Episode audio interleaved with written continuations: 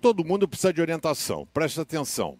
Você precisa, às vezes, de um coach para poder usar ferramentas e dizer o caminho que você deve seguir. Às vezes, você precisa de um mentor que não vai usar de ferramentas, mas vai usar da sua experiência para dizer a você como você deve se posicionar, o que você deve fazer ou deixar de fazer. O problema é que poucas pessoas são ensináveis.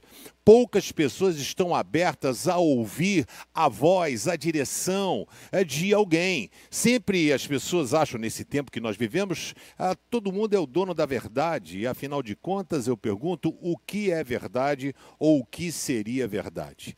A gente precisa confiar em pessoas que sejam melhores do que a gente. E nunca passou pela humanidade alguém melhor do que Jesus. Você bota assim, Jesus, né? Livros escritos é, usando o nome de Jesus. Jesus, o maior psicólogo, Jesus, o maior professor, Jesus, o maior administrador, Jesus, o maior líder. São livros que foram escritos usando a postura de Jesus aqui na Terra. E é muito legal porque ah, tem pessoas que prometem e não cumprem. Jesus cumpriu tudo aquilo que prometeu aqui na terra.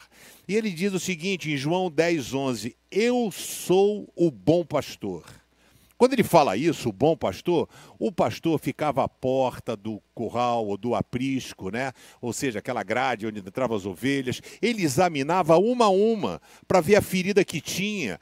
Ele pegava azeite e colocava na ferida para não dar infecção, mosca, depositar ovos, qualquer coisa assim. Ele cuidava, ele aparava a, a, a lã para que ela não ficasse presa em galhos. Ele tinha ferramentas, vara e cajado, colocar no peito para poder trazer a ovelha de volta, a vara para poder enfrentar algum animal, e o pastor, o bom pastor, é aquele que não desistia das suas ovelhas. E Jesus diz em João 10,11: Eu sou o bom pastor, o bom pastor dá vida pelas ovelhas.